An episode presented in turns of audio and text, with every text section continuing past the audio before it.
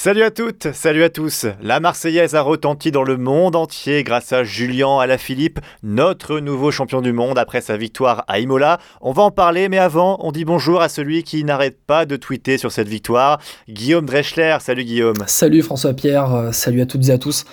On peut pas passer à côté. Julien Alaphilippe, c'est notre dieu à tous. Bicycle, bicycle, bicycle. 3, 2, 1, et bien non Aïe aïe aïe, attention Philippe, le faire rappeler Ah, Christopher Froome qui n'a plus de vélo. Christopher Froome à pied. Oh my god De nouveau Pierre Roland, attaque de Pierre Roland encore ah, une fois. Personne ne réagit et dans la musette de ce 17e vélo podcast, on reviendra évidemment sur la victoire de Julien Alaphilippe sur ses mondiaux. Le journaliste du Dauphiné, Valentin Jacquemet, y était, il nous dira tout. Et aussi une grosse page sur le Giro aujourd'hui. Le Tour d'Italie débute bientôt, on en parle avec trois invités exceptionnels. Patrick Chassé, commentateur du Giro sur la chaîne L'équipe, Barnabé Moulin, l'ostéopathe de la Bahrain McLaren qui sera en Italie, et... Ah ouais, la légende, et j'en suis ému rien que de prononcer euh, ces mots, l'ancien coureur d'AG2R, entre autres un John Gadré qui est monté sur le podium du Giro en 2011, il sera avec nous, sans oublier l'actu. Vélo Podcast prend l'accent italien aujourd'hui. Allez, andiamo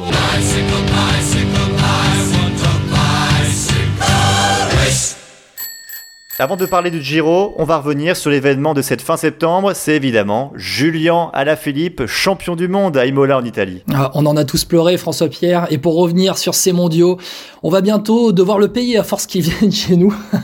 C'est Valentin Jacquemet, journaliste au Dauphiné. Salut Valentin. Salut les gars. Ouais, j'ai pris un rond de serviette là. Je suis, je suis impeccable là. Installé chez vous avec mon petit plaid là, on est nickel. Bon, Valentin, on le rappelle, tu étais à Imola pour le journal Le Dauphiné euh, en Italie pour assister à cette course sublime. On a assisté à une course de l'équipe de France parfaite, on peut le dire. Euh, Raconte-nous un peu les coulisses de ces mondiaux, Valentin. Comment tu as vécu ce sacre d'Alaphilippe Eh ben, paradoxalement, je pense que vous avez presque plus vibré que, que moi devant la télé. Pour vous resituer un peu le contexte, on était à huis clos à Imola sur, euh, sur le circuit Ferrari.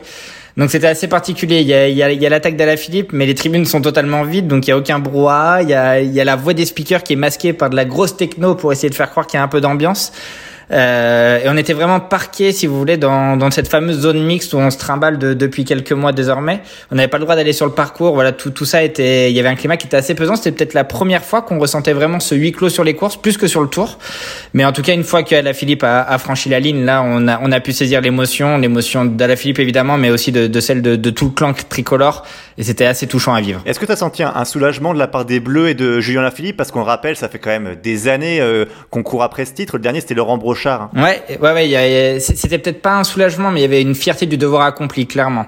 Euh, les jours d'avant, Thomas Vauclair arrêtait pas de rabâcher qu'ils n'étaient pas favoris pour enlever une certaine pression. Euh, on se souvient d'Innsbruck où les Bleus avaient pris la, course à leur compte et, et là, ils voulaient vraiment pas retomber dans ce travers-là. Donc, euh, donc voilà, il y, avait pas du soulagement, mais il y avait une émotion qui, était énorme, euh, amplifiée par les larmes d'Alaphilippe, qui dès qu'il tombait dans les bras de quelqu'un, euh, les, les larmes se remettaient à couler. Donc donc ouais, c'était c'était une atmosphère qui était vraiment particulière. Il y, a, il y avait, on sentait qu'une équipe aussi était née. Un collectif France avait vraiment vu le jour à Imola. Euh, Au-delà de la victoire Philippe, c'est quand même un succès d'équipe, Valentin. Euh, enfin, je sais pas avec François Pierre ce que vous en pensez de la tactique de course. On rappelle la composition des Bleus. Alors autour Philippe, il y avait Julien Bernard et Kenny Elissonde de la Trek, Valentin Madouas et Rudy Mollard de la Groupama FDJ, et Guillaume Martin de la Cofidis, Quentin Paché de la BNB Hotel Vital Concept et Nance Peters de chez AG2R La Mondiale. Euh, toi, Valentin, la, la, tactique de course pour toi, elle est parfaite? Ouais, c'est du tableau noir, hein, clairement. Euh, Thomas Vauclair et tous les coureurs disaient on a respecté le plan de jeu au kilomètre près de ce qui avait été établi lors du briefing le samedi. Euh, Peter Paché qui durcissent la course à 70 bandes de l'arrivée. Martin qui, qui met des, des attaques en éclaireur. Euh, la France aussi qui se retire le, le tour précédent euh, du, du, poids de la course. On voyait à la Philippe traîner en queue de groupe. Je sais pas si vous vous souvenez. On se disait mince. Oui. Euh, tout ça pour ça. Et puis cette attaque tranchante à 12 bandes de l'arrivée, c'était c'était vraiment une tactique parfaite avec Rudy Mollard aussi qui était capitaine de route euh, vu que c'était une course sans oreillette et qui a eu un rôle vraiment majeur. On a tendance presque un peu à l'oublier parce qu'on l'a pas vu vraiment à l'œuvre, mais c'est lui à un moment qui dit à 70 bornes les gars, on vit à tel moment, euh, qui dit à Martin d'y aller que, que c'est le moment que lui il le sent.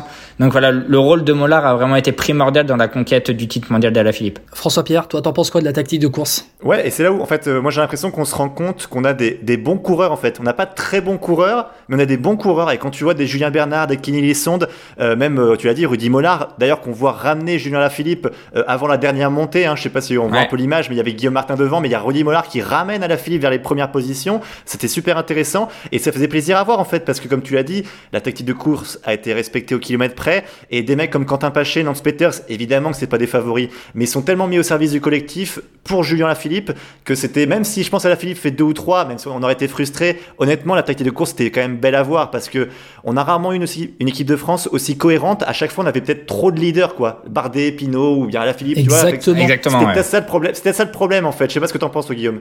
C'est exactement ça, en fait. C'est que finalement, j'ai l'impression que l'absence de Pinot, l'absence de Bardet, l'absence de Barguil, ça a un peu libéré le, enfin, ça a un peu libéré le à la Philippe, peut-être Vauclair aussi, euh, dans l'équilibre des égaux aussi, dans l'équipe de France. Euh, ça a permis de construire un vrai collectif et d'avoir des vrais équipiers autour d'Ala Philippe. Julien Bernard, Kenny Elissonde, c'est les équipiers modèles de, Vincenzo Nibali. Euh, Rudy Mollard autour de Thibaut Pinot. Enfin voilà, c'est quand même un mec qui est toujours là pour pour impulser le, le rythme. Nance Peters c'est à G2R, même si c'est un bon euh, baroudeur, il est là aussi, c'est un équipier très solide autour de Romain Bardet. En fait, pour la première fois depuis beaucoup d'années, j'avais l'impression de voir dans cette équipe de France une équipe bah, de marque qui est rodée en fait euh, avec les les rôles qui étaient bien définis euh, et d'ailleurs ben, on va enchaîner sur sur Guillaume Martin justement qui qui est vraiment le lieutenant de d'Alaphilippe sur ces mondiaux. Enfin, franchement, est-ce qu'on peut se dire, il termine 13e, hein, on le rappelle, est-ce qu'on peut se dire que sans Guillaume Martin, euh, Alaphilippe est quand même champion du monde? Ouais, ouais, je, je, je non, je pense. Moi, je suis pas persuadé, ah, les gars. Ce, ce- ce- ce jour-là, la Philippe, il est, il est une jambe au-dessus et et le, le, le scénario aurait peut-être été différent, mais mais il, tu peux. il- il lui facilite, il lui facilite le travail quand même parce que à la Philippe a pas a, a pas regardé des mecs comme Pogacar quand ils attaquent, tu vois. Ce, ce côté d'être libre en fait euh, jusqu'à la fin, c'était plutôt pratique pour la Philippe quand même. Même si Ouais. je pense aussi qu'il était plus fort, il se décharge un peu euh, de ça, tu vois, de regarder ses adversaires à chaque fois qui part un tour avant, tu vois. C'est un peu cette idée-là. Et puis souvenez-vous, souvenez-vous quand même, il y a une première attaque avant avec un premier petit groupe qui part. Euh, je crois c'est dans le dernier tour, c'est ça, dans la- Hein l'avant-dernière bosse euh, de, de la course, euh, où il y a, il y, a, y a qui? Il y a, il y a Wout van Aert, euh, il y a, il y a c'est Pogacar, c'est à l'impulsion de Pogacar, il me semble. Je, je, je me souviens plus exactement, mais je me souviens qu'il y a Van Aert. Pogacar qui attaque avant Ouais, dernier ouais, voilà, je me- il y, a- il y a Van Aert qui part dans ce groupe, et c'est Guillaume Martin qui ramène le peloton sur ce groupe. Oui, oui. Et je suis pas persuadé qu'avec un qu'avec euh, comment dire euh, quelqu'un d'autre euh, que Guillaume Martin dans l'équipe, euh, quelqu'un se serait sacrifié pour Julien Lafilippe. Je suis pas par exemple persuadé que avec un Romain Bardet ou un Thibaut Pinot, euh, ils auraient ramené le groupe de la manière dont l'a fait Guillaume Martin, qui, est- Ouais. qui était en plus très en forme en sortant du tour. Je, pense- je pense, enfin, si, si tu reprends le, le modèle d'Innsbruck, Bardet et, et Pinot étaient prêts à sacrifier pour Alaphilippe, même si ça leur, si ça leur coûtait un peu.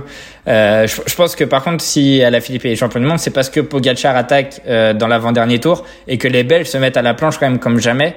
Et il manque à ce moment-là l'équipier à Wout van Aert quand Alaphilippe euh, attaque pour faire le jump et essayer d'aller le reprendre sur, sur les 12 bornes qui restent ju- jusqu'à l'arrivée à Imola. Moi, je trouve que, à- par contre, Guillaume Martin, il a quand même franchi un palier. hein. Lui, en, en tant que coureur, je trouve, Ouais. malgré tout. Ouais, ouais, il a, il a pris confiance en lui aussi. Euh, on- il n'a pas peur de d'affirmer des ambitions.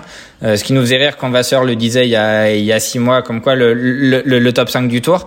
Aujourd'hui, Guillaume Martin, il il l'assume aussi un peu plus et il sait qu'il a quelque chose à jouer.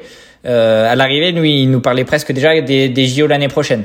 Donc, euh, il y, avait un petit côté revanchard euh, en disant, vous les médias, il y a une semaine, vous disiez que le cyclisme français allait mal. Aujourd'hui, qu'est-ce que vous allez écrire dans, dans vos journaux le lendemain euh, avec un titre de champion du monde? Donc voilà, on, on, on sent que le, que le caractère du, du Normand s'affirme de, de course en course. Revenons juste un peu sur Julien Lafilippe. Euh, Est-ce que ce titre de champion du monde, qu'il a du coup, enfin c'est un peu l'aboutissement de sa carrière, est-ce qu'il doit maintenant changer d'objectif? C'est-à-dire par là, on parle beaucoup de lui pour le Tour de France après sa- son Tour de France en 2019. Euh, Valentin Guillaume, est-ce que Alaphilippe doit maintenant se concentrer sur les courses par étapes? Valentin Pour moi, non, non, faut, faut pas, faut pas devenir un grimpeur à tout prix euh, pour essayer de remporter le Tour quand, quand on a les qualités qui sont les siennes. Aujourd'hui, le palmarès d'Alaphilippe, il, il manque un Liège-Bastogne-Liège et on sait qu'il en rêve. Euh, Il y a les Jeux Olympiques aussi l'an prochain. Et puis, euh, et puis il y, a, cette discussion aussi avec euh, avec Franck, son entraîneur durant le Tour, où quand Alaphilippe euh, euh, aller un peu à l'avant un peu tout le temps alors qu'il disait qu'il allait se préserver. Il nous disait que tenir trois semaines mentalement sans faire les sans faire d'efforts, ça pouvait ça pouvait être assez compliqué pour pour lui pour la suite. La, la faille d'Alaphilippe est peut-être plus mentale que physique d'ailleurs là-dessus sur sur sa quête d'un grand tour. En tout cas, aujourd'hui, c'est quelque chose qui, qui balaye toujours d'un revers de main en disant que c'est pas un objectif. Guillaume bah, Moi, en fait, son interview dans l'équipe euh, après les mondiaux m'a convaincu dans l'optique où, en fait, à la Philippe, euh, ce serait peut-être une erreur qui se concentre vraiment sur le Tour de France. Il, il, a dit si je me concentre sur, le, sur un grand tour, je perdrai ce qui fait ma force aujourd'hui, ce qui me permet de gagner. Et c'est vrai en fait quand on le voit euh, attaquer, euh, quand on le, quand on le voit avoir ce jump, ce punch, et s'il veut gagner un grand tour, il faudra peut-être qu'il euh, perde un peu de ce jump et de ce punch pour être pour avoir du foncier en haute montagne, peut-être pour aller gagner des étapes à plus de 2000 mètres d'altitude. Et puis aussi, il y a le Tour de France 2019 qui est passé par là, 14 jours en jaune, on l'a vu terminer rincé totalement euh, de ce Tour de France où c'est passé, ou quand c'est passé à plus de 2000 mètres d'altitude, c'est là qu'il a perdu du temps. Donc non, finalement, est allez, vas-y, vas-y, Julien, euh, lâche-toi, euh, tente-nous de gagner les cinq monuments dans ta carrière. Vas-y, concentre, concentre-toi même sur Paris-Roubaix. Si ça marche sur le Tour des Flandres, pourquoi pas? Bon, attends, arrête, je, vais vibrer là. Si tu me dis ça, à la Philippe devant Sénéchal. Après, ce qui me rassure, c'est que tu as annoncé à la Philippe maillot vert sur le Tour de France et que ça s'est pas fait. Bah, écoute, je, me, je, suis juste trompé d'une semaine. Je me suis trompé d'une semaine. voilà, c'était pas le maillot vert, c'était le maillot arc-en-ciel. Désolé. ah bah tant mieux, c'est comme ça. bon, Valentin, euh, merci d'avoir été avec nous. On rappelle que tes articles sont à retrouver dans le journal Le Dauphiné, mais on va en profiter quand même parce que pour le Dauphiné, tu suis l'équipe AG2R. Et il y a une rumeur ces euh, derniers jours qui nous dit Miguel Angel Lopez euh, le Colombien de la, de la Astana, serait en contact avancé avec AG2R. Alors, Dis-nous, Valentin, quelles sont les news que tu as dessus? Euh, Si on devait faire un mélange entre info et un tox, on dirait euh, un fox. Là-dessus, c'est assez compliqué.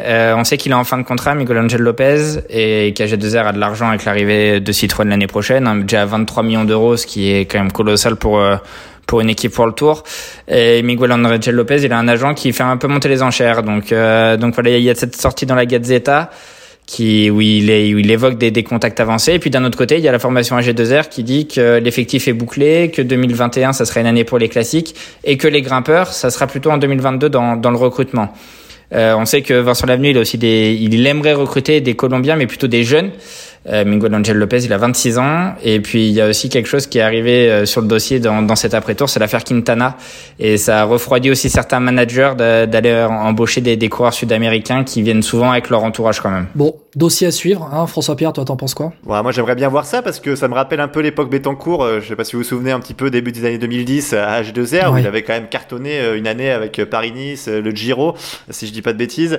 donc, ça me plairait bien de revoir un Colombien marcher sous le meilleur H2R. Et puis, ça ferait une sacrée équipe quand même française l'an prochain. Même s'il n'y a pas, pas beaucoup de, Français, ce sera plus des étrangers, mais ça, ferait, ça aurait de la gueule quand même. Hein. Entre les Van Avermaet Nathan sur les classiques et, et Lopez pour euh, euh plus aller peut-être des coureurs comme à Paris Peintre, Champoussin qui peuvent euh, jouer leurs cartes euh, sur des, sur des grands tours, ça peut être sympa quand même à voir. Attention à la somme d'individualité quand même. Hein. C'est, c'est, quand on prend le recrutement d'AG2R pour 2021, c'est énormément d'individualité forte. Euh, pour se greffer dans un collectif qui est quand même euh, qui est quand même francophone, euh, même dans le staff. Euh, le mariage peut pas forcément s'avérer payant. Il hein. faut faire, faire attention là-dessus. Grosse équipe à venir hein, pour 2021, en tout cas pour AG2R Citroën, on le rappelle puisque Citroën arrive, tu l'as dit Valentin. si donc Lopez vient renforcer cette équipe déjà bien renforcée avec les recrutements. Merci Valentin d'avoir été avec nous. Merci les gars, à très vite. À très vite. C'est un événement, c'est historique pour le sport français. 23 ans après Laurent Brochard, Julien Lafilippe, champion du monde on vient de parler des mondiaux avec le titre d'Ala Philippe. Parlons d'un autre homme fort de ces mondiaux, Wout van Aert. Oui, le Belge a pris la médaille d'argent de la course en ligne. Deux jours plus tôt, il avait déjà pris la deuxième place hein, du chrono. Le nouveau champion du monde du chrono s'appelle donc Filippo Ganna, l'Italien de 24 ans. On le connaît bien, hein, c'est un spécialiste de la piste.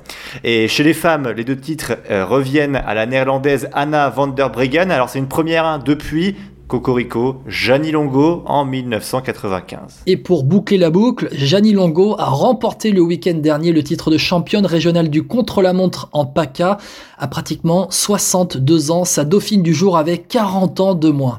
Euh, complétons le podium de ces mondiaux hommes avec euh, un coureur suivi de près chez toi, François Pierre. C'est le médaillé de bronze, Marc Hirschi. Et oui, on ne parle plus que de lui ici en Suisse. en tout cas, la pépite suisse, c'est l'un des hommes forts du moment puisqu'il a remporté haut la main et vraiment c'était le plus fort. La flèche wallonne cette semaine. Une victoire logique donc au sommet du mur de Oui. Euh, belle performance des Français aussi avec la deuxième place de Benoît Cosnefroy et ça fait plaisir tant dans le placement que dans les attaques. Il a été très très bon, euh, vraiment à noter. Et la belle quatrième place de Warren Barguil qu'on n'attendait pas, c'est un peu la surprise du chef, mais vraiment Cosnefroy, euh, voilà, je suis fier de lui parce que je gueule souvent sur les Français parce qu'ils sont pas, pas tactiques euh, ni intelligents en course. Il l'a été, il était moins fort qu'Hirschi, c'est normal. Deuxième, c'était super pour lui. Et peut-être qu'on verra Cosnefroy et Barguil à l'avant euh, sur Liège-Bastogne-Liège. Ah bah j'espère, oui, oui. Après, il y aura fort à faire quand même, on en parlera tout à l'heure. parmi les résultats du moment à retenir juste avant les mondiaux, le titre de champion de Belgique a été décerné. Il revient à Driss de Bont, le coureur de l'Alpecin Phoenix. Il succède à son équipier Tim Merlier. Et Nasser Boigny est en forme en ce moment et ça fait plaisir aussi. Le sprinter de la Arkea Samsic a remporté euh, deux classiques ces derniers jours, le Grand Prix d'Isberg et Paris-Chauny. C'est vraiment pas mal pour le petit Nasser Boigny. Et pendant ce temps-là, Arkea Samsic secoué par des soupçons de dopage depuis la fin du Tour de France. Lors du dernier podcast, on avait parlé des gardes à vue d'un kiné et d'un médecin. Depuis, les gardes à vue ont été levés. Nairo Quintana réagit via communiqué de presse. Il clame son innocence et réfute que ce qui a été retrouvé dans sa chambre d'hôtel le soir de l'arrivée à Méribel soit des produits dopants. L'agence française antidopage est maintenant sur le coup pour démontrer que ces produits sont des produits dopants ou non. Passons à une course qui se déroule en ce moment, le Bink Bank Tour, avec voilà, le triste spectre des annulations de courses qui revient. On n'avait plus connu ça depuis le mois de mars. Deux étapes du Bink Bank Tour qui se déroulent en ce moment ont été annulées en raison du coronavirus. Deux étapes qui devaient se courir aux Pays-Bas. Trois communes qui devaient accueillir la course ont finalement refusé au dernier moment. La raison évoquée, de nouvelles mesures plus restrictives annoncées lundi par les Pays-Bas. Ouais, c'est un sacré bordel, hein, parce que visiblement des villes ont refusé d'accueillir les courses. Du coup, ils ont dû chercher de nouvelles villes. Ça a compliqué la tâche, sachant que la décision est tombée mardi soir à 22h à la veille du contre-la-montre. Bref, les coureurs sont donc restés au repos euh, ce mercredi. Et dans la foulée, on a appris que les organisateurs de l'Amstel Gold Race ont annoncé que la course était annulée. Elle devait se dérouler le 10 octobre, mais comme tu l'as dit, vu le contexte aux Pays-Bas, ça a dû être annulé. Revenons au Bing Bang Tour. La course laisse des traces. La première étape a été remportée au sprint par Jasper Philipsen, mais elle a surtout été marquée par une énorme chute à 4 km de l'arrivée. Une chute à l'avant du peloton avec une trentaine de coureurs par terre et parmi eux Oliver Nazen, l'un des leaders de la G2R. Il a pu euh, rallier l'arrivée en ne pédalant que d'une jambe, d'ailleurs poussé par Driss de Bont. Hein, c'est une image qui a fait le tour des réseaux sociaux. Mais bon, c'est quand même une mauvaise nouvelle hein, pour l'équipe française euh, au vu des classiques qui arrivent très vite, sachant qu'il avait, il a expliqué, une boule de sang derrière le genou. Euh, c'est un peu compliqué. Ouais, c'est très très mal parti pour Naisen sur les Flandriennes. Pour Philippe Gilbert, c'est sûr, il ne participera pas aux Flandriennes. Le Belge se ressent encore de sa chute sur la première étape du Tour de France. Et un petit scandale, Guillaume, dans le monde du cyclisme, ça te tente? Allez, vas-y, je sais que t'es friand de ça. ah oui, alors les Américains Quinn Simons et euh, Chloé Dagert ont apporté leur soutien à Donald Trump bon, en vue de la présidentielle. On ne parlera pas des idées politiques ici, mais ses soutiens sont évidemment décriés. Queen Simons a même été suspendu provisoirement par son équipe Trek Segafredo pour des propos qui peuvent ben oui, diviser et porter préjudice à l'équipe. Une autre équipe dans l'actualité, c'est officiel, la CCC va disparaître à la fin de la saison. C'était inéluctable. Avec, Elle ne nous euh, manquera pas. Ça, c'est moche. Mais on avait vu plein de coureurs partir déjà, notamment Van Avermaet signé à la G2R Citroën pour l'année prochaine. Euh, la licence de la CCC, la licence World Tour, est rachetée, c'est déjà officiel, par la Circus Wanty Gobert, équipe de Continental Pro cette année, qui montera donc d'une division en 2021. ça fait plaisir, vu que le nombre de courses qu'il faisait déjà depuis euh, plusieurs années en World Tour. Et on termine par les courses à venir. Le Tour d'Italie débute euh, ce samedi. On y reviendra dans quelques instants avec une grande page spéciale.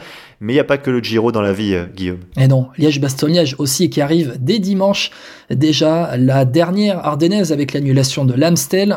Au départ, le tout nouveau champion du monde, Julien Alaphilippe, qui portera pour la première fois le maillot arc-en-ciel Et là, et là, et là, et là, j'en frissonne d'avance. J'ai envie qu'il montre un peu à Hirschi qui est le patron en ce moment. C'est ça qui me ferait plaisir. Justement, Marc Hirschi qui sera au départ de ce Liège-Bastogne-Liège. Il y a quand même une belle armada. On parlait de Cosnefroy tout à l'heure et Barguil pour essayer de faire un résultat. Face à eux, il y aura quand même, donc on l'a dit, Marc Hirschi, la Philippe, Adam Yates, Alejandro Valverde, Tadej Pogacar et Michael Woods. Autrement dit, ça va être très difficile pour nos petits Frenchies. Voilà. François Pierre, t'en as juste marre de voir les Suisses te chambrer avec euh, Marc Hirschi. J'en ai, ouais, j'en ai marre. Je commence à, à ne plus en pouvoir. Mais c'est pas grave, je sais qu'Alaphilippe va gagner euh, ce dimanche à Liège-Manson-Liège. En tout cas, on en reparlera dans le prochain Vélo Podcast. Attaque de Marlou. De nouveau Pierre Roland, attaque de Pierre Roland encore une fois. Personne ne réagit. Et il veut passer à la télé celui-là Le 3 octobre, c'est le début du Tour d'Italie. On connaît la recette maintenant, plein d'étapes de montagne, des montées de partout. Ça nous promet encore une belle édition cette année. Et pour faire le point sur les enjeux de ce Giro, on accueille celui euh, qui va commenter euh, le Giro sur la chaîne L'équipe, Patrick Chassé. Bonjour Patrick. Oui, bonjour à vous. Merci Bonjour. beaucoup, merci beaucoup de venir dans Vélo Podcast. On va commencer par parler des favoris qui sont présents dans ce Giro euh, 2020. On parle de Fulsang et de Lopez à la Astana, Nibali à la Trek, Simon Yates à la Mitchelton Scott, Kruijswijk à la Jumbo Thomas à la. Voilà, c'est vraiment pour euh, les, les noms les, les plus connus. Patrick, qui vous voyez le plus en forme pour aborder ce Giro? Bon, honnêtement, euh, j'ai quand même l'impression que Geraint Thomas s'est un petit peu euh, détaché du lot.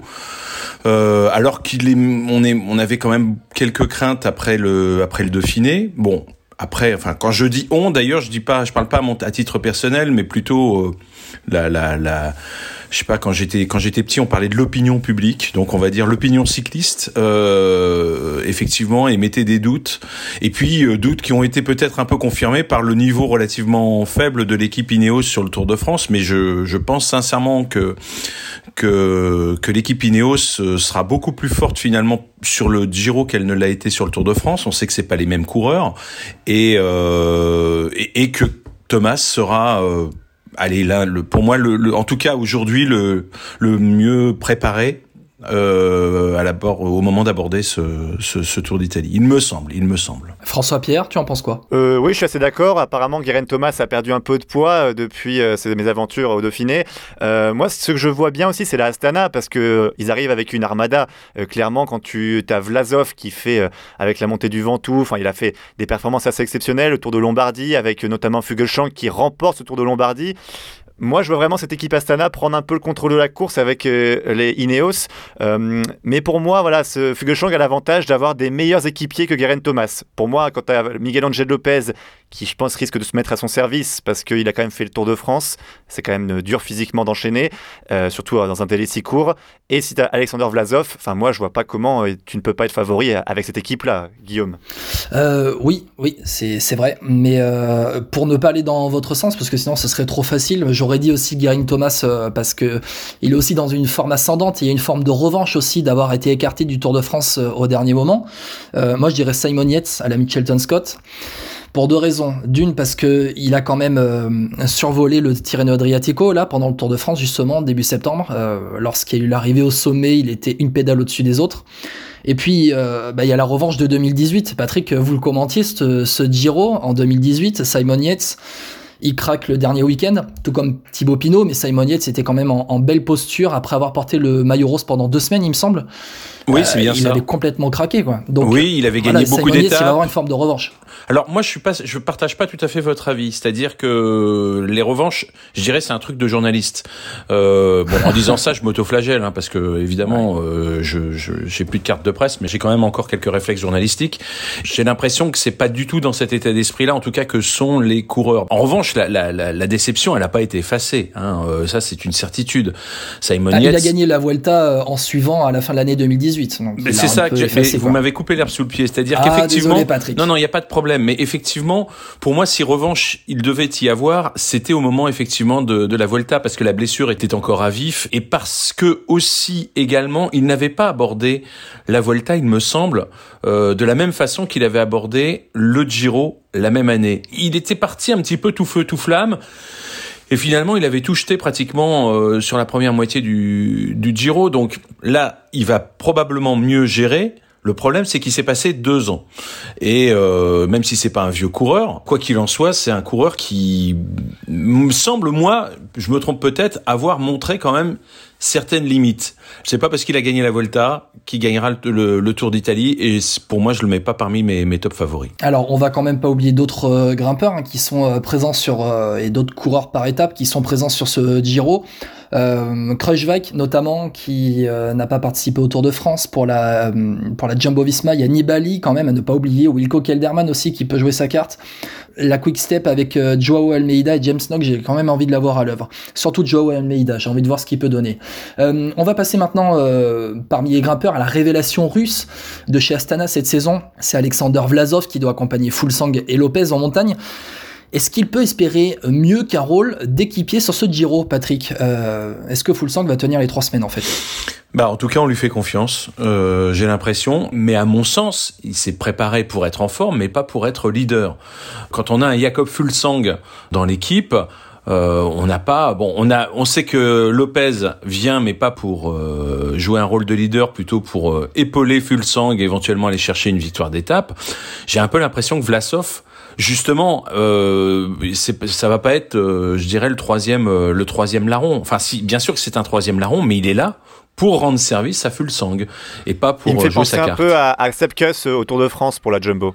Oui, voilà, je suis complètement d'accord. Sepkus était là pour accompagner le plus longtemps possible euh, Roglic au sommet d'école. Ensuite, il se, il, il se relevait. Et si vous remarquez, on l'avait vachement ménagé en début de Tour de France, ce qui n'a pas été le cas sur, euh, sur la fin. Donc, il était aussi là pour jouer la troisième semaine de course.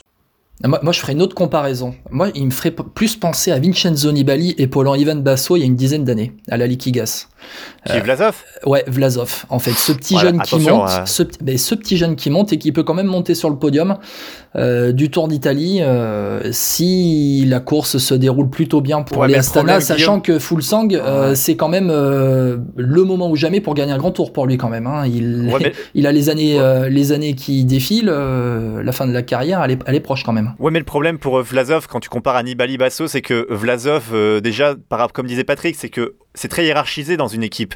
Euh, Sepkus, je Mais pense là que aussi, si c'est tu vois d'un coup, ouais, mais je pense que tu vois Vlasov va perdre trop de temps dans certaines étapes et, et il va dépenser trop d'énergie pour aider Fuglsang et même Lopez, parce que tu vois, euh, typiquement Vlasov, il sera aussi au service de Miguel Angel Lopez pour une étape, par exemple. Je le vois pas euh, euh, passer au-delà de Miguel Angel Lopez. Pour moi, vu ce bon. qu'il a montré, sur, ce- notamment depuis le restart, parce que c'est euh, la valeur étalon de, pour, pour les comparaisons cette saison quand même, il a montré qu'il pouvait être plus qu'un simple équipier euh, leader de. Enfin, ouais, il peut être un leader de rechange. Du coup, si Fulsang euh, craque, parce qu'on va en parler Oui, du parcours ça- dans, dans quelques dans quelques minutes.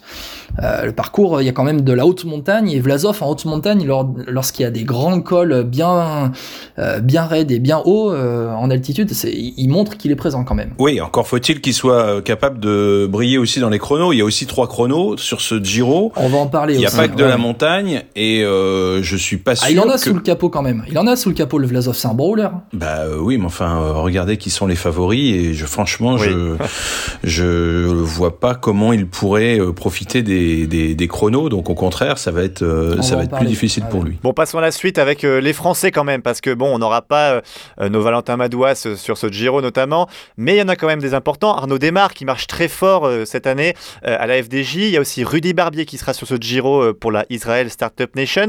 Des sprinters. Euh, Patrick, Guillaume, est-ce que vous les voyez remporter des étapes? Ah oui. Ah oui, Arnaud Desmar, je le vois tout casser sur ce Giro personnellement. Je sais pas pour vous, Patrick. Patrick. mais- Oui, oui, on est d'accord. Bon, euh, Arnaud, il, il y va. euh, Bah, on parlait de revanche tout à l'heure. Alors là, je vais, c'est moi qui vais endosser le, le, le costard de journaliste.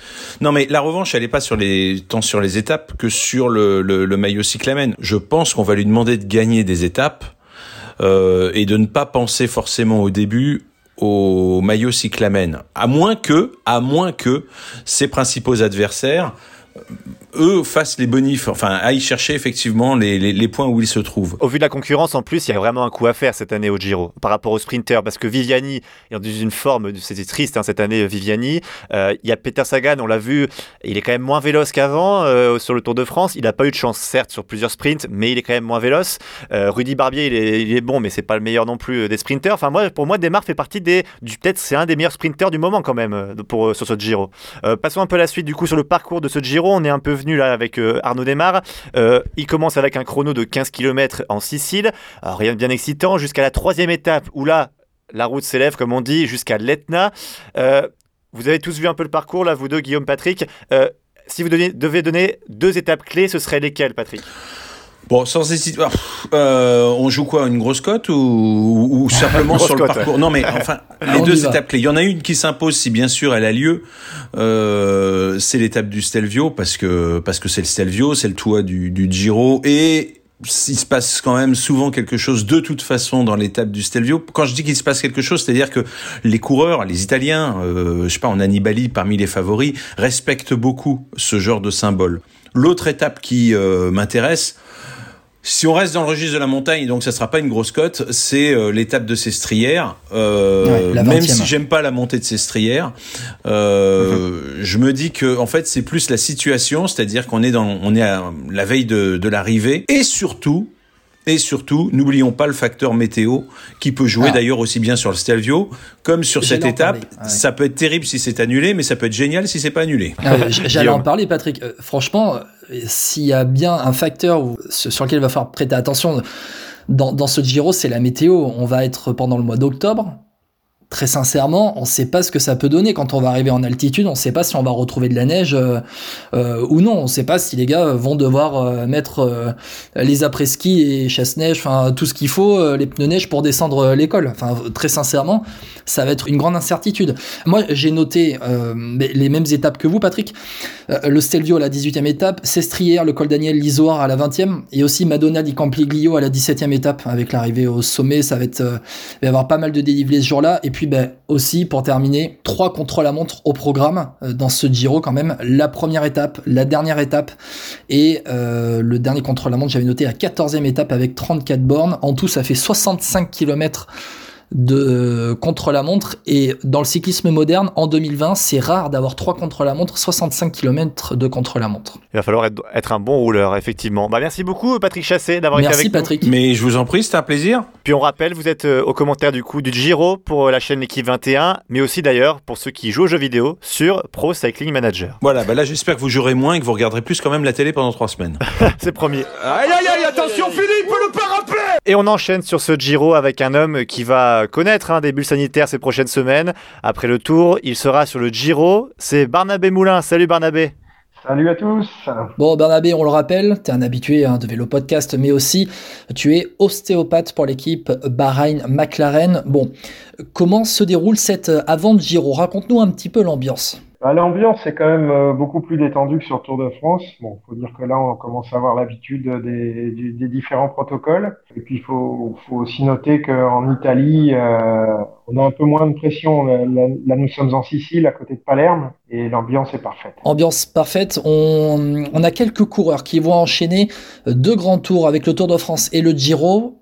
Est-ce que ça risque d'être un peu compliqué pour eux? Alors là, chez nous, euh, nous avons au Bilbao, là, qui a fini euh, très fort, euh, qui finit 16e sur le tour et, qui finit très fort en troisième semaine. Donc il a, il vient de finir aussi 20e des championnats du monde après avoir bossé très fort dans les derniers tours. Donc bah, là, son objectif, c'est de, de, figurer de bonne manière dans, dans la première semaine au moins, et puis de voir comment comment il peut terminer je pense que pour ceux qui enchaînent, c'est surtout pour ça qu'ils sont là. Hein. On a vu l'équipe Bahrain McLaren euh, là pour la start list. Alors il y a beaucoup de, de baroudeurs, j'ai envie de dire, avec euh, des Bataglin, des Arashiro, euh, Bilbao, tu l'as dit, donc qui sera peut-être plus pour le classement général. Il y a Capecci, l'italien, il y a Domen Novak, c'est le il est slovène, c'est ça. Marc Padin, Padoun, on dit j'imagine l'ukrainien. Herman Persteiner et Jan Tratnik.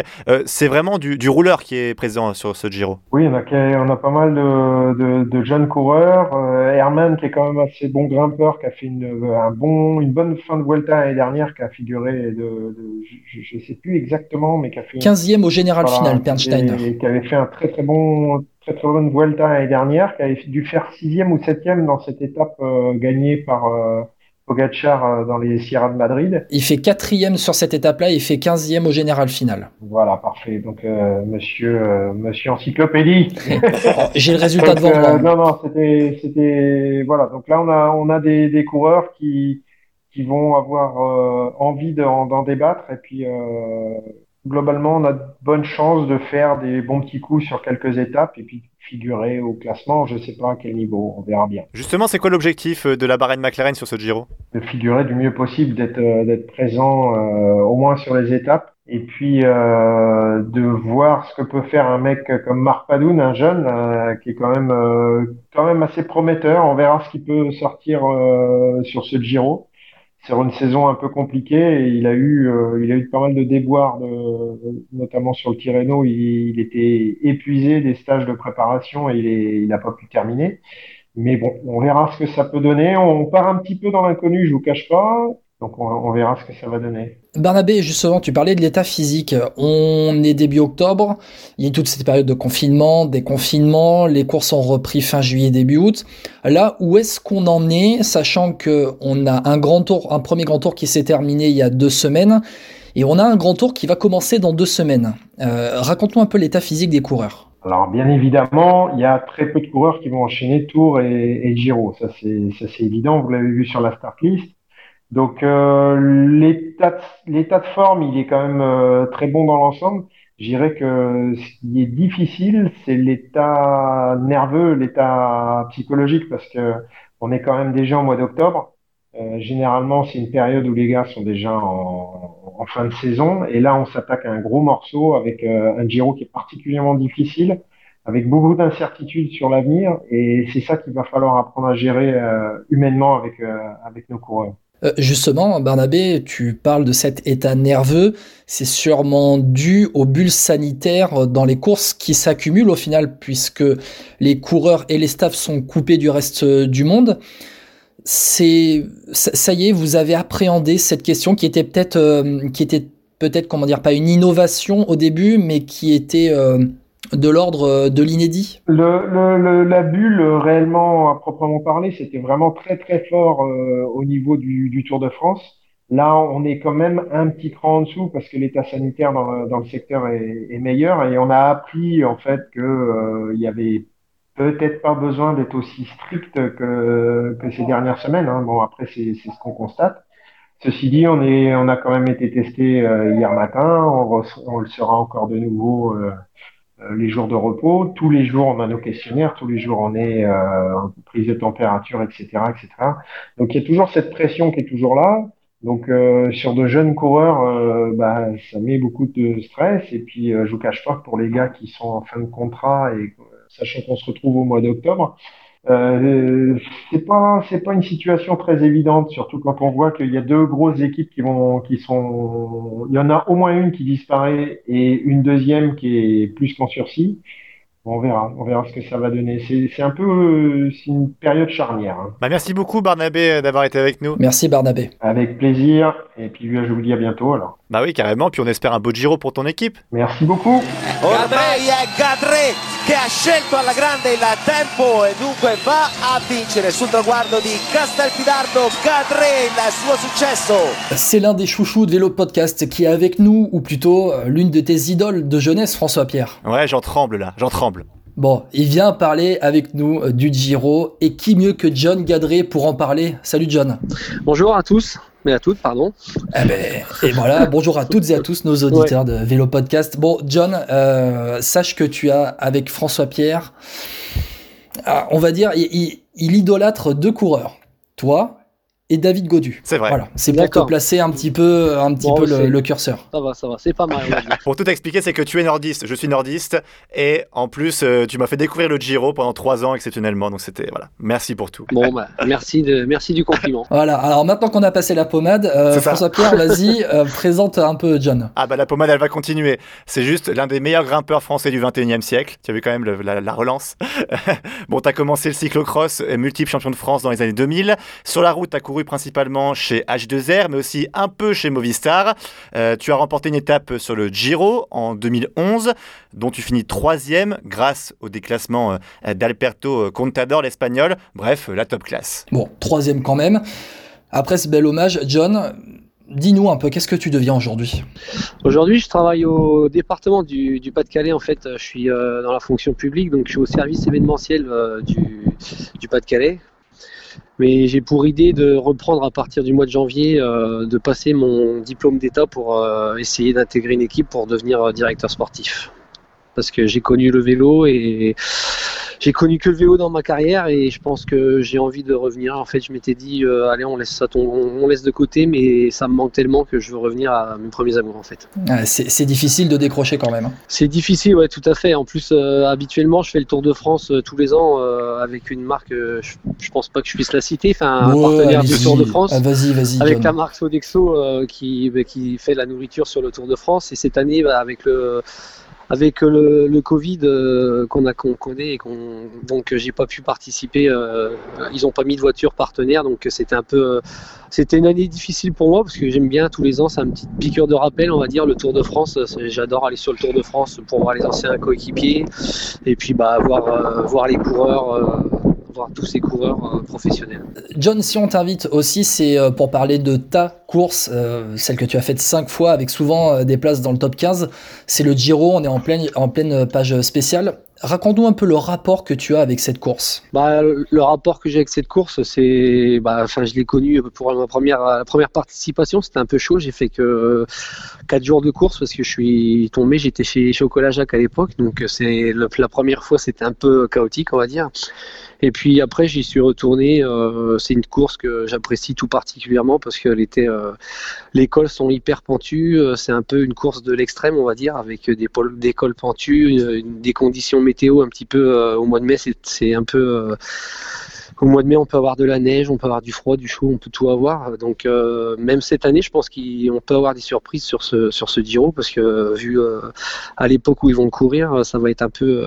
on peut, ils, peuvent, avoir de la neige aussi cette année. Donc c'est- en fait c'est cette course qui me bah, j'ai toujours euh, aimé cette course et puis les tifosi, euh, c'est, enfin, j'adore l'Italie. Quand tu vois qu'il n'y a pas de Français qui va jouer le général là, euh, cette année notamment, est-ce que ça te fait quand même un petit quelque chose? Bah, ça me fait un petit quelque chose. euh, oui, c'est sûr que, je veux dire, tout le monde, tout coureur français veut briller sur le Tour de France. Donc, euh, bon, s'il y avait eu un calendrier euh, traditionnel, on aurait peut-être eu un Romain Bardet qui, qui était prévu sur le Giro. Mais bon, ça s'est fait autrement. Donc, euh, mais c'est vrai que c'est un peu. C'est un peu ennuyant de ne pas voir les Français sur le Giro d'avant-poste. On a, bon, on a eu Thibaut Pinot entre-temps, on a Pierre Roland aussi qui a fait des bons résultats. On a, on a quand même le petit Madouas l'année dernière qui a, qui a eu des résultats. Donc, euh, moi, je pense que c'est, enfin, pour moi, le Tour de France et le Tour d'Italie, c'est deux courses similaires. C'est les deux plus belles courses, les deux plus grands tours. euh, Enfin, moi, c'est mes préférés, quoi. Revenons un peu sur tes Giro, euh, John. Au, au début des années 2010, c'est là où tu as le mieux marché parce que tu l'as dit, tu avais abandonné lors de ton premier Giro en 2004. En 2006 aussi, tu abandonnes. Euh, oui, c'est ça. ouais. Et après, tu fais 13e, 3e et 11e entre 2010 et 2012. Euh, comment ça se fait que tu as eu un déclic en 2010 Bah, je pense que c'est, une course. euh, enfin, faut le découvrir. hein, c'est comme toutes les courses. Donc, euh, j'ai découvert la première année et puis après, j'ai dit tiens, c'est Vincent Lavenu euh, en 2011 euh, m'avait mis une équipe à mon service. Donc, c'est peut-être aussi pour ça que j'ai brillé. J'avais une équipe de jeunes autour de moi. Donc, euh, j'étais, c'était la première fois de ma carrière que j'étais leader, donc je voulais pas décevoir, enfin, je voulais pas décevoir le staff et surtout mes coéquipiers, parce que quand on travaille toute une journée euh, pour son leader, je pense que c'était à moi de, me battre, euh, de me battre pour faire au mieux. Et c'est vrai que bon, bah, cette année-là, c'était vraiment, euh, et je pense qu'il a été le déclic, c'est aussi la victoire d'étape. Je me suis rendu compte que bah, j'étais en grande forme et que je pouvais euh, faire un truc au classement général. Quand on parle de Giro, on, on parle de John Gadret, mais on parle aussi d'Hubert Dupont, quand même, chez AG2R. Quelle relation tu avais avec lui? Bah Hubert, c'est vrai qu'il était tout le temps euh, en 2000, notamment en 2011. Je fais troisième et il faut pas oublier que lui doit faire, je suis plus dans les entre la dixième et la et la quinzième place. Donc euh, on avait une bonne relation. hein. Il m'aidait, euh, il m'aidait à me replacer, il m'aidait dans l'école. euh, Il fait 11ème, il fait 11ème. hein. Ouais, voilà, donc j'étais pas loin, j'étais pas loin du compte. et non, non, c'est, on avait une bonne relation. C'est vrai que euh, voilà, et puis après on avait quand même une équipe de jeunes autour de nous pour euh, pour nous aider. Et c'est un super souvenir que j'ai de ma carrière. Comment est-ce que tu expliques que t'as pas eu autant de réussite sur le Tour de France que sur le Giro? Eh Ben, je sais pas. je me mettais peut-être trop la pression, je voulais faire trop bien, ou je sais pas, ou non, sincèrement, je sais pas. C'est, bah, ça s'explique pas. hein. C'est, j'ai fini ma carrière, donc maintenant je me pose même plus la Parce question. que, ouais, pour dire, ton meilleur résultat, c'était en 2014, tu, tu finis 19ème. Euh, c'est un peu frustrant quand on sait comment tu étais capable de faire des, grands, enfin, des grandes courses. On a vu avec le Giro 2011. Après, il y a peut-être une petite une explication, pardon, c'est que à cette époque-là, le Tour de France, euh, il- l'école me convenait pas énormément. C'était des cols roulants, euh, pas des gros pourcentages. Moi, ce que, enfin, où j'étais le mieux, c'était dans l'école italienne quand il y avait du, fort pourcentage et, et je pense que c'est ça en fait. Mais bon, c'est vrai que j'aurais aimé briller sur le Tour de France aussi, hein, mais malheureusement, ça s'est pas fait. John, on en a parlé au, au début de cette interview. Tu viens du cyclocross aussi. Euh, quand on voit comment marchent les cyclocrossmen aujourd'hui, franchement, c'est c'est impressionnant. hein. C'est la meilleure école de- du cyclisme. mais bon, euh, je parlais l'autre jour avec Christophe Riblon. on- Il y a des très bons pistards aussi qui marchent, mais c'est vrai que là, actuellement, c'est des cyclocrossman qui.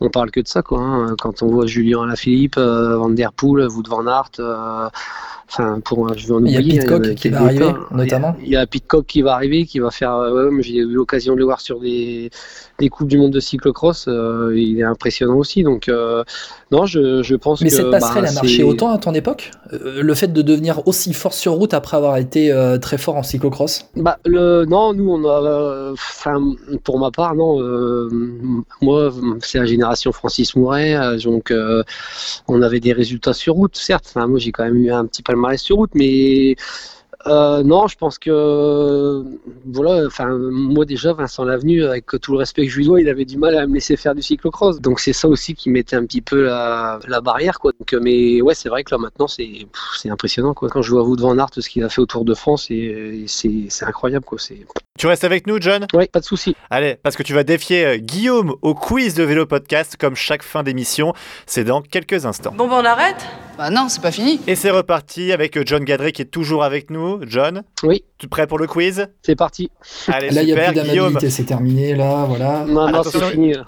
Guillaume, je t'arrête, attention, hein, ça, là c'est une bataille de grimpeurs aujourd'hui et John Gadré il a des résultats lui, Euh, attention. hein. bataille de grimpeurs, tu parles pour John, parce que pour moi, c'est plus euh, grimper la, la raclette ou la fondue l'hiver. Enfin, tu vois, c'est c'est- c'est Ah, c'est pas mal aussi, c'est pas mal. Bon, je vous rappelle le concept de ce quiz en fin d'émission. 10 minutes montre en main. Celui qui a le plus gros le score euh, remporte le quiz. Euh, Guillaume, tu restes sur pas mal de défaites, je crois. hein. Toi aussi. Exactement, bien répondu. On va faire un quiz spécial Giro, évidemment, puisque euh, ce vélo podcast est consacré euh, une grande partie au Giro. Euh, je vais vous demander, Guillaume, d'abord toi, Mhm. de me donner le podium de la 11e étape du Giro en 2011. Ok. Attention, un point par bon par coureur trouvé. John, tu ne réponds pas pour l'instant. Ah. D'accord. Ok, alors, euh, Guillaume. premier John Gadré. Bravo, Ouais. quel talent. Voilà. Ça vaudrait 10 points, ça, normalement, euh, en temps normal, mais ça vaut qu'un point. Vas-y. Ah, le problème, c'est que là, après, derrière, je suis incapable de te dire. je suis incapable de te dire qui est derrière. Ouais, je je l'ai Allez, plus, en tête. Est-ce que c'était une échappée? Est-ce que c'était les favoris? Non, c'était les favoris. Non, non, ouais, c'est favori, favori. John Gary gagne, c'est les favoris quand même. Alors, 2011, 2011, est-ce qu'on a Non. du Nibali? Il y a, alors je vais t'aider un petit peu, je te laisse 20 secondes encore, un grimpeur espagnol et un coureur, un grimpeur italien. euh, Joaquin Rodriguez Ouais, bien joué, deux points. euh, Un grimpeur italien Ouais. Ouais, il va être difficile à trouver le troisième. Ouais, je crois qu'il. Ricardo Rico Non, Ah, c'était- Giovanni Visconti. Oh, mais oui, Visconti, tu sais que je l'avais en plus euh, sur le bout de la langue. Ah putain, Ah, c'est dommage. Bon, Non, parce Deux- que je le vois plus comme un puncher qu'un grimpeur. d'accord, bon. Alors. 2 à 0. Euh, John, je vais te demander aussi euh, un podium. Alors évidemment, pas un podium où tu as couru, hein, ce serait trop facile quand même. je te demande la huitième étape euh, du Giro euh, 2015. euh, entre, euh, alors je vais te dire les villes, c'est Fiuggi à Campitello Matese. C'est une échappée qui remporte Oh. l'étape. Deux Espagnols et un Suisse. Je suis à 30 secondes. 30 Ouais, secondes. bah, ouais, bah là, c'est. Des grimpeurs, c'est des grimpeurs, c'est des je- grimpeurs. Je suis pas le Daniel Manjas du.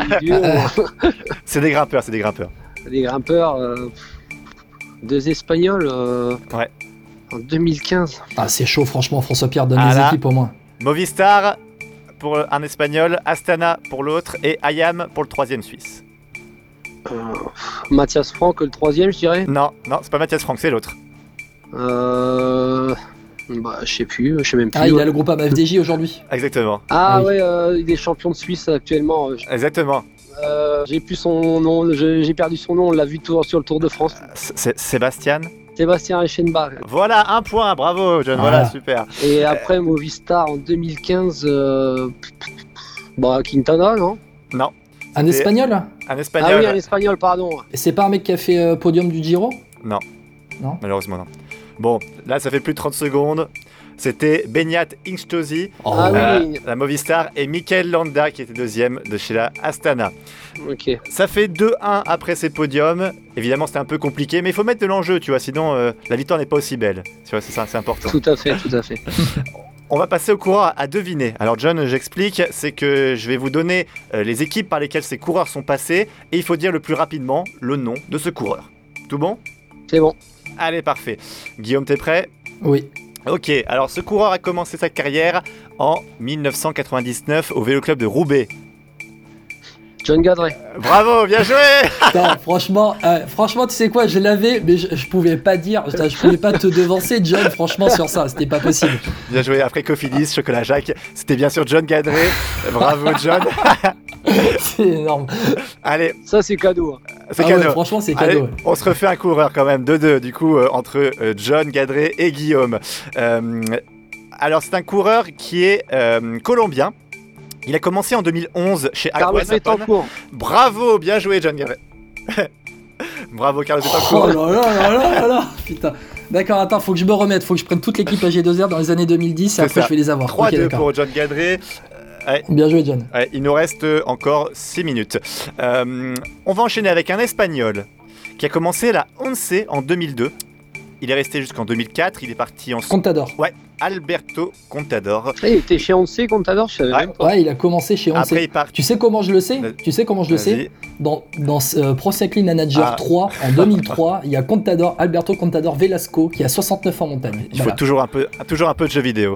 Et donc j'enchaîne. Voilà. Il avait fait euh, Liberty Seguros, Astana, Discovery Channel, Astana, Saxo Bank et Tinkoff avant la Trek où il termine euh, sa carrière. Euh, ça nous fait du coup 3 partout entre Guillaume et John Gadret. C'est assez serré d'ailleurs, c'est plutôt sympa. Euh, on va faire euh, des, un top 10 à deviner. Alors je vous rassure, je vais pas vous demander le, le top 10 euh, de 2011, même si euh, l'envie est forte, il faut avouer. Je vais vous demander le, le- le top 10 du Tour d'Italie 2012. Oh. Alors attention John, il faut pas les donner tout de suite. Il faut, tu prends de quoi noter. Vous notez un peu les, les noms que vous, vous pensez. Euh, tu- as de quoi 10 noter, John, c'est bon 2012. Non, j'ai rien pour noter en plus. Non, je suis. euh, Ah mince. J'ai rien du tout. Je suis. ouais, ouais, je suis. On va le faire en mode effort curseur. Alors on va le faire en mode effort curseur, on va le faire à l'instinct. Donc euh, Guillaume, tu me donnes le premier, John le deuxième, Guillaume le troisième, etc. Et vice versa pour le top 10 du Giro 2012. Un Giro où euh, John, tu termines 11e d'ailleurs. C'est ça. Tour d'Italie. Mais Alors donc, moi j'ai le il y 11ème, c'est John Gadry. C'est ça. Moi, j'ai le premier. Je crois que c'est Thomas de Ghent. non, non. Non Alors, Alors Guillaume, à toi, tu commences avec le euh, premier. 2012 Ouais. Est-ce que c'est l'année où Ah, tu vas pas te planter sur le premier quand même. c'est l'année où Radar Gedal gagne? Ouais, bien joué, Ryder Ejdal. Ah ouais. Premier. Deuxième, euh, John, c'est qui? Eh ben, il n'y a, pas- y a pas Thomas de Ghent dans cette histoire là où Il est pas deuxième. Ah, mais il y en a, il est pas deuxième. Ah là là. Ouais non mais c'est pas grave, il- on, on fait le top 10, on fait, le- on fait, on fait le On top fait, 10. on fait le top, on- on fait le top 10, allez. Ok, on fait le top 10. Troisième, Thomas de Ghent. Je donne un point, John. Voilà, merci. Ah. Euh, le deuxième c'est Joaquin Rodriguez qui se fait, euh, Joaquin Rodriguez qui se fait euh, Bien joué. chipper le maillot rose dans le dernier contre-la-montre. pour 16 secondes, ce qui est un peu horrible Ouais. quand même. Ouais. Faut avouer. Euh, ensuite, dans le top 10, il y a qui euh, de ce Giro 2012, John? Euh, On a les trois premiers. hein. Pour vous donner un peu une idée, il y a un Espagnol, deux Colombiens et euh, quatre Italiens. Eh ben, il n'y a pas Carlos Betancourt? Non. Carlos Betancourt, je le vois même pas dans les Oh, 25. bah, il y a Nairo Quintana alors. Non. Ah bah non, il n'y a pas Quintana. Pas à cette époque-là. Ah non, non, bon là, on va devoir s'arrêter là, puisque là, vous deux, vous êtes plantés. ah ouais, co- co- complet. Euh, Ah bah attends, j'en ai d'autres à proposer moi sinon. Attends, ouais. J'ai les Franco Pellizzotti à proposer, j'ai du ah bah, vu- bah, pro- Nibali, pro- propose-les, euh, Pelizzotti, il sera pas dedans quand même. Et euh, Gardi- Gardielli, il est pas dedans par hasard Non, non, non plus. Euh, 2012. Alors, je vais vous le faire le classement. C'est Aejdal premier, vous l'avez dit. Rodriguez, De Gent, Scarponi quatrième. Ah ouais, Scarponi, ouais. Oh, oui. Ouais, ouais. Ivan Basso 5e, Cunego 6e, 7e Rigoberto Urán, 8e Domenico Pozzovivo, 9e c'est Sergio Henao et 10e Mikel Nieve. Ah ouais. Ça, ça fait 5-4 entre Guillaume et John Gadret, 5-4 pour Guillaume. On va jouer... Allez, on va encore jouer un petit peu, il reste 2 minutes. Euh, on va faire la, voilà, la dernière question avec un coureur à deviner qui vaut 2 points. Si c'est Guillaume qui gagne, il remporte ce quiz. Si c'est John Gadret qui gagne, il remporte ce quiz. Vous êtes prêts tous les deux? C'est C'est parti. parti. Ok. Alors, c'est un coureur qui est né à Genève. J'ignorais qu'il était né à Genève d'ailleurs. Euh, qui a commencé à la Saxo Bank en 2008. Il a enchaîné en 2011 à la Trek. Il est parti ensuite à Radio Shack en 2012. Cancellara. Non, John, tu perds la main, c'est pas Fabien Cancellara. Et en 2013, il part chez Astana. Ah, il est Guillaume, t'as la main. Qu'est-ce que un tu te sens bien là Suisse de chez Astana. il est, né, il est né à Genève, je n'ai pas dit qu'il était, qu'il était suisse. Ah, Ah ouais, ah ouais, ça change tout, là. Alors attends, rappelle les équipes Il a commencé à la Saxo Bank en 2008. Euh, il irait jusqu'en 2011 où il part à la Trek. Il va ensuite à la Radio Shack Nissan et ensuite il part en 2013 à Astana. Guillaume. Fulsang Fugelsang, bravo, bravo. Guillaume, Jacob Fugelsang. Waouh Eh oui. Le hasard, le hasard fait bien les choses. Hein, des fois. bravo, effectivement. Il est né à Genève, j'ignorais d'ailleurs. Voilà, donc, euh, Il est né à Genève. il est né en Suisse. oui, voilà. Ouais, c'est fou. Donc Guillaume, tu remportes ce quiz, bravo, 7 à 4 face à John Gadret. Merci Jacob. Merci, Jacob. Exactement. Bon, merci John d'avoir été avec Ouais, nous. merci à vous, c'était sympa, c'était super sympa. Ouais, merci John. Carrément, plaisir partagé. Puis euh, bah, à très vite dans le vélo podcast, pourquoi pas. Pas de Quand, soucis. quand tu prendras en charge une équipe. Ouais, ça marche, ouais. Allez, On en parlera. merci à vous, ouais. Bon Guillaume, on a fait un, un beau podcast encore une fois aujourd'hui avec un spécial Giro. Ouais, très beau podcast. Euh, on a parlé de- du sacre de Julien Lafilippe au début de ce podcast. On a parlé un peu des émotions, euh, des larmes de joie qu'on a eues euh, lors du titre. On a parlé du Giro. Là, vous, vous savez tout sur le Giro normalement. Et c'est pas possible de, de passer à côté de quelque chose sur ce Giro 2020 après tout ce qu'on vous a dit. hein, franchement. Avec Patrick Chassé et avec John Gadret, franchement tu peux pas, euh, ouais, Ah bah non. tu peux pas savoir. Non, non, et là, forcément, quand on parle Giro, on parle Patrick Chassé et, et John Gadret, c'est sûr et certain. Mais on va revenir, on débriefera le Giro et puis la Vuelta qui va arriver très rapidement aussi. Gros programme à venir, François Pierre. Gros programme. Allez, à très vite. Ciao, ciao.